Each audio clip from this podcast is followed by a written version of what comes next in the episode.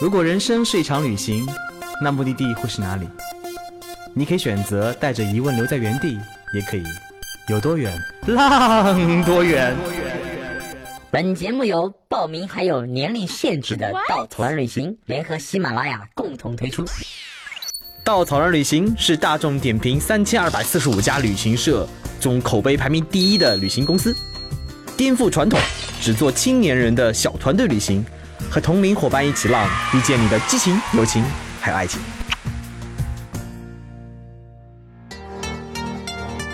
Hello，大家好，欢迎来到有多远浪多远，我是道妹，是的，我又回来了。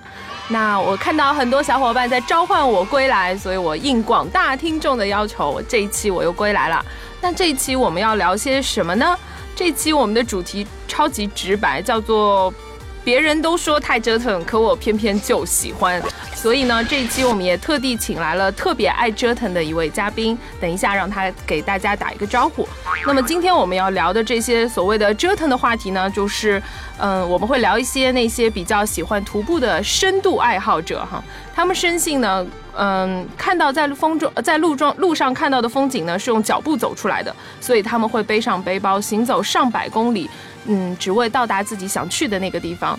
那今天我们请来的这位嘉宾呢，叫雨神，他是谁呢？他是世界上最大私人旅行指南出版商“孤独星球”的中文作者，呃，以及华盖的签约摄影师，同时当然也是我们稻草人的一位领队。先让雨神给大家打个招呼吧。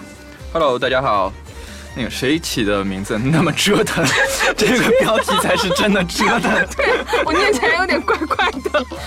然后呃，我是就像前面那个大妹说的，我是 LP 的作者，然后呢也是稻草人的一个领队吧。然后其实很多人会问，哎呦，你为什么要叫那么倒霉催的一个名字？是因为其实好也是好多年前，那时候刚刚有微博的时候，然后也是去去走罗布泊。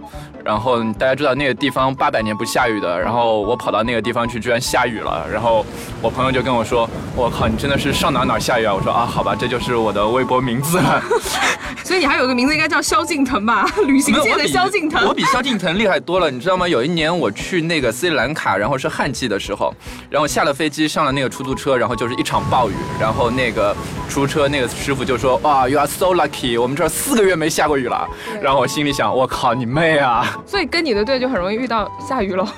啊，那那不是我的问题，那是气候的问题，真的跟我没关系。嗯，好，那我们今天请到啊、呃、非常有趣的雨神来跟我们分享关于他徒步 K two 的故事。那首先我们得搞清楚 K two 到底是个什么东西哈。那你请雨神先跟我们介绍一下，就是 K two 是什么？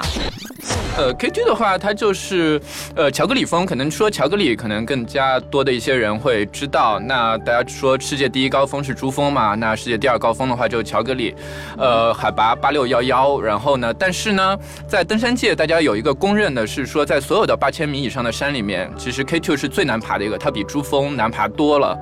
然后它难爬到，所以 K two 是指乔格里峰的简称，对吧？对，它是乔格里峰的简称。然后它难爬到什么程度呢？就是说现在大家可能前两年看到是说爬珠峰在尼泊尔那边都上去都堵车嘛，嗯、这两年差不多每年有五百个人可以上珠峰，太容易了。对，然后但是从五四年到现在，那个最多的一年上 K two 的人也不会超过五十个。哦。所以你现在已经是超越这五十个人了，是吗？没有没有没有，我只是到了大本营，远远的看一眼，我、哦、靠，然后瞻仰了一下而已。哦，OK，嗯。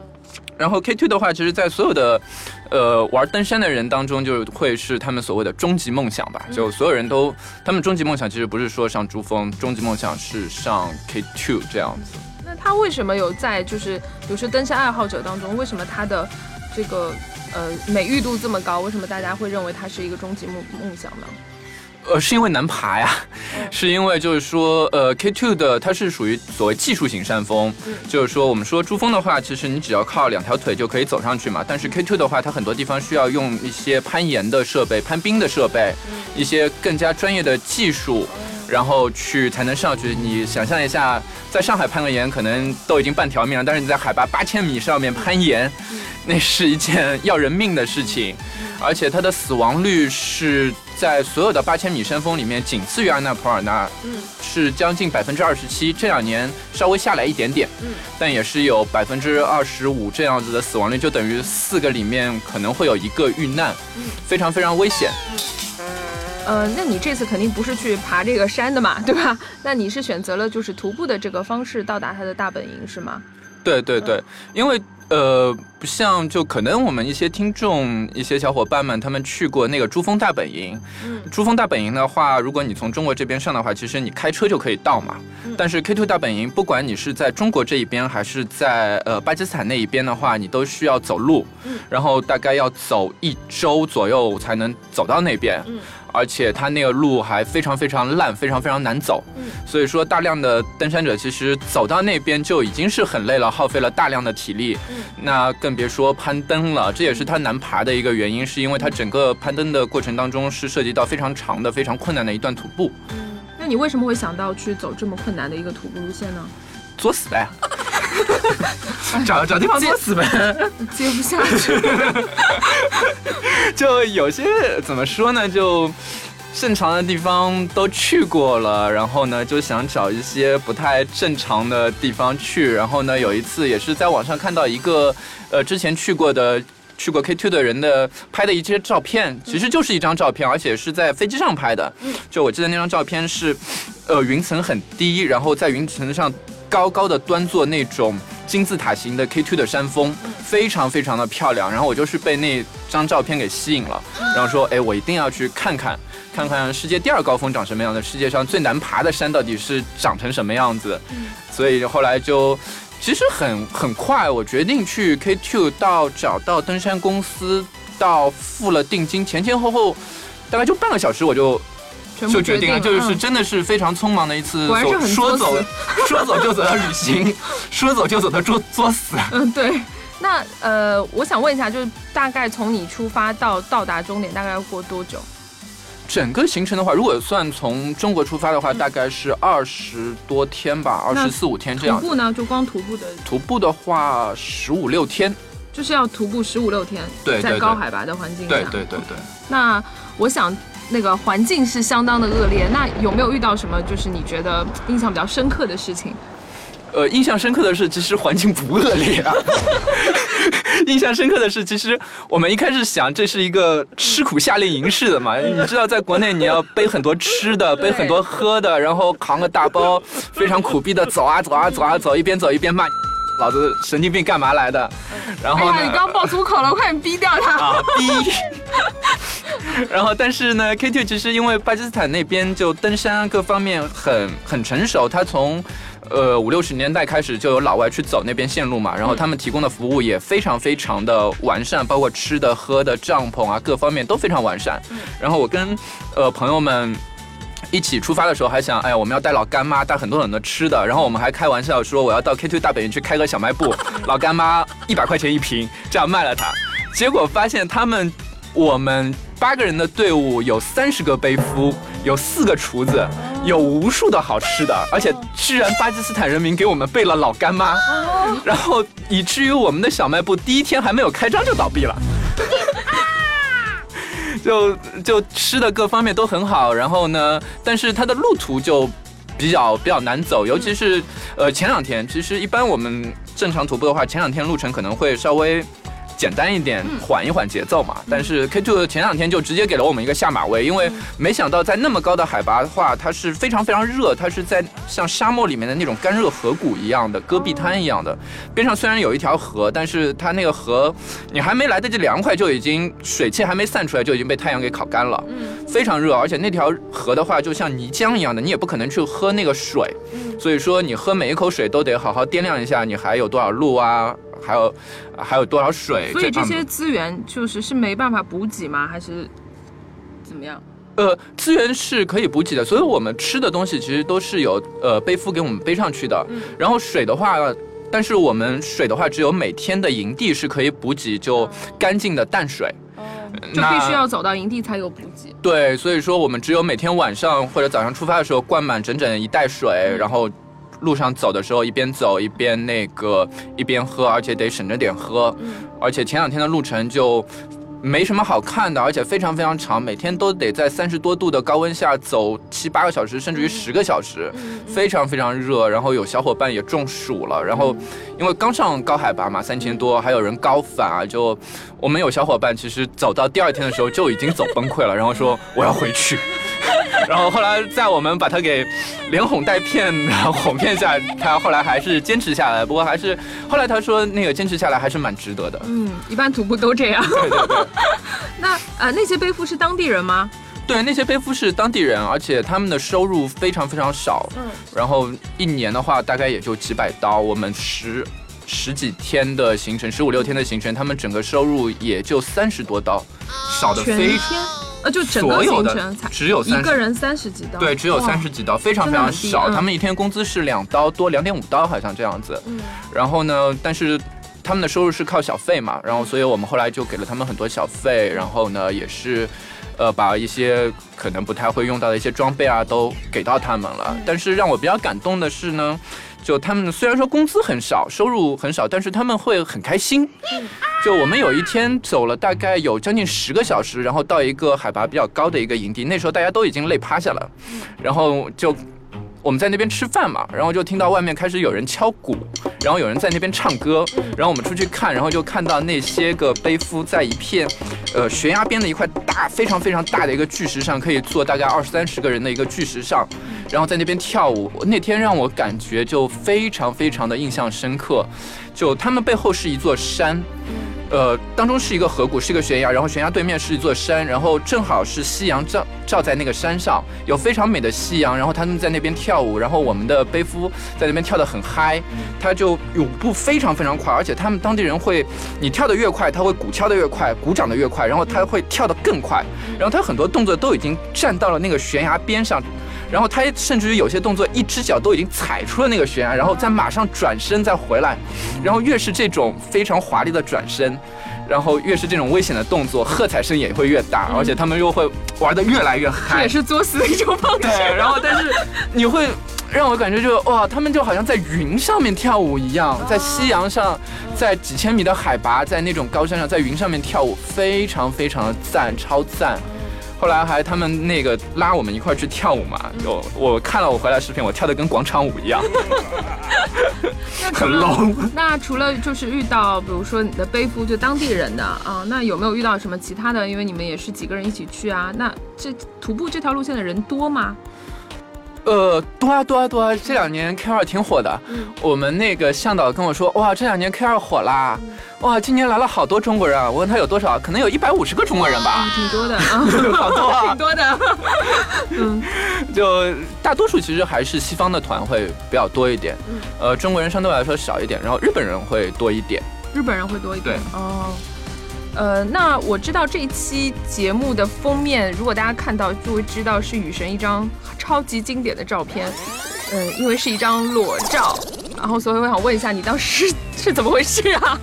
呃，没有看到裸照的，大家可以不用去看了，我怕你们回头看吐了。然后，嗯，其实就是一直想去高海拔的地方拍一些裸照。比较呃不是不是裸照，就比较好玩的照吧，就比较好玩的照。你当时是在什么样心情下才拍完成了这张照片？就一直想去找一个高海拔，就像你说的，找一个高海拔拍张裸照嘛。但是因为西藏那些山是神山嘛，就你不适合去做这种事情。那 K two 的话，一个很高又很出名，又不是神山，又没有当地的这种信仰的冲突啊什么，我觉得这是最适合的嘛。所以我去 K two 之前就一定就想好了，一定要去拍个裸照。有人围观吗？呃，还是所有人？都看着？还好还好，就十几个人吧。就边上有场记，有去物，有拿衣服的，反正还有，但反正都是一帮不认识的老外们、背夫们，反正要吐就吐他们去吐去吧，我也不管。看得出来你平时还挺压抑的。听说你这次徒步之中还遇到了宫崎骏我们能不谈这事儿吗？啊？怎么？这这是个极其伤心的事情但。我相信应该是大家就很觉得很有趣的事情。你可不可以跟大家分享一下你是怎么遇到宫崎骏的？呃，我跟大家分享一下我是怎么错过宫崎骏的。是这样子的，就就有我们一起有一个日本老爷爷们的徒步团，都是六七十的那种老爷，七八十的老爷爷。我好像猜到了。然后呢，就大家就每天住一个营地，就前后搭帐篷可能就差个十几二十米，然后见面就。点个头，然后我们每天早上会把老爷爷们超过去一次。中午吃饭的时候，老爷爷们吃的比我们快，然后他们先走。下午我们又把老爷爷又超回去一次。晚上到营地，大家一起点个头，然后也没说什么。然后一直等到我们 K 二徒步回来之后呢，到了斯卡都，然后因为有另外一个中国人的队伍里面是有人会说日语的，嗯，然后跟他们聊起来，聊起来就是说他们队伍那个日本人的老爷爷队伍里面有一个就是宫崎骏老爷子，然后呢他还在斯卡都，他们那个中国人队伍就跟宫崎骏老爷。子就一起吃了晚饭，看了马球，拍了照，要了合影，要了签名，然后然而你并没有认出来，对，然后我并没有认出来，然后他们，而且因为那边网络信号不好，是等到。呃，差不多回国了，都已经到了伊斯兰堡了，我才看到他们发的朋友圈，他们才把朋友圈发出来，然后我才知道，我靠，原来那老爷子是宫崎骏，毁死我了。那只能说明你不熟啊。没有这个，我给你看照片，你也认不出来，是因为那边就十几二十天不能洗澡什么，他把他标志性的那个大胡子就给刮了。哦，所以说你根本就不可能认出来那是日，就是日本人在我们心中都长得差不多。对啊，区别大家就平时，然后我就说，哎，我见了十几天宫崎骏，每天跟他大概点个头，然后就没有然后了。哦，真是个悲伤的故事。嗯，那刚分享那么多，雨生还有什么想跟我们分享的吗？就是好玩的东西。呃，其实好玩的还是挺多的，在就徒步的路上，就你会。呃，其实最好玩的是说我们在路上就会看到很多冰河，不是圣斗士的那个，是真的，就你冰川的上的那个河流，然后那种，呃，晶莹发光的那种蓝色，很诡异，然后但是很漂亮。然后我们会下到冰河去那个洗手啊，然后我们路上其实带了羊，带了头，带了两头羊，然后到刚好就就是拖上去啊，就，跟拖跟跟上去，然后到了营地。我们会把羊宰了嘛，然后吃那个烤羊肉串啊什么的，然后哎，对我们那个小伙伴跟你的反应，跟你反应一样的，说咦，怎么能吃羊羊？羊羊那么可爱，怎么可以吃羊羊？而且你们还把它拖上去，就是他们跟你走了那么久，然后你把它拖上去之后，它运动啊都是筋肉啊。然后我应该后来我后悔了，你知道吗？我应该把手机拴在他的腿上，他每天的微信步数绝对比我多啊。然后刷存在感，然后就去，但是吃烤羊的时候那个很好吃啊。说怎么能吃养羊的人吃烤羊肉串吃的比谁都多。然后他们会在那边去洗那个羊，然后我们会一些冰河的话，我们会走，其实是特意去走那些线路，然后会用一些绳索啊、冰镐啊、冰爪啊去攀冰，然后在那种。因为我比较爱玩那种户外运动嘛，那在一般的地方，西藏那种地方攀冰的话，和在呃冰川的话攀冰还是不一样，因为它那个冰川叫巴洛特冰川。是全世界除了南北极之外，就是说面积最大的，而且是全世界海拔落差第二高的一个冰山呃冰川，有那个五千一百米。然后我们刚上那个冰川的时候，我们的那个向导就非常非常紧张，然后说你们一定要跟紧啊，千万千万千万千万，他用了三个还四个 very，然后说非常非常的危险，千万千万千万。不要离开这条就小路，而且那条路非常难认嘛。因为冰川下面，他后来跟我们说，冰川下面，你看到那个碎石，可能下面就是那种裂缝、冰缝，然后你掉下去，完了就完了。我们知道，就以前有个那个垂直极限嘛，就是说 K 二的嘛，就是掉到那个冰川下面去，而且他说的就是那个巴洛特冰川。当然，它是爬山的，是在上面就海拔更高的地方，我们只是在下面，但是也有很多那个冰裂缝，然后走在那个冰川上，其实也会很爽，是因为你一边在走的时候，你可以听到冰川底下有河嘛，在哗哗哗在流，然后有些冰川会裂开，然后会听到冰川裂开轰隆轰隆轰隆那种声音，就你会感觉非常震撼，然后你晚上在那边呃高海拔。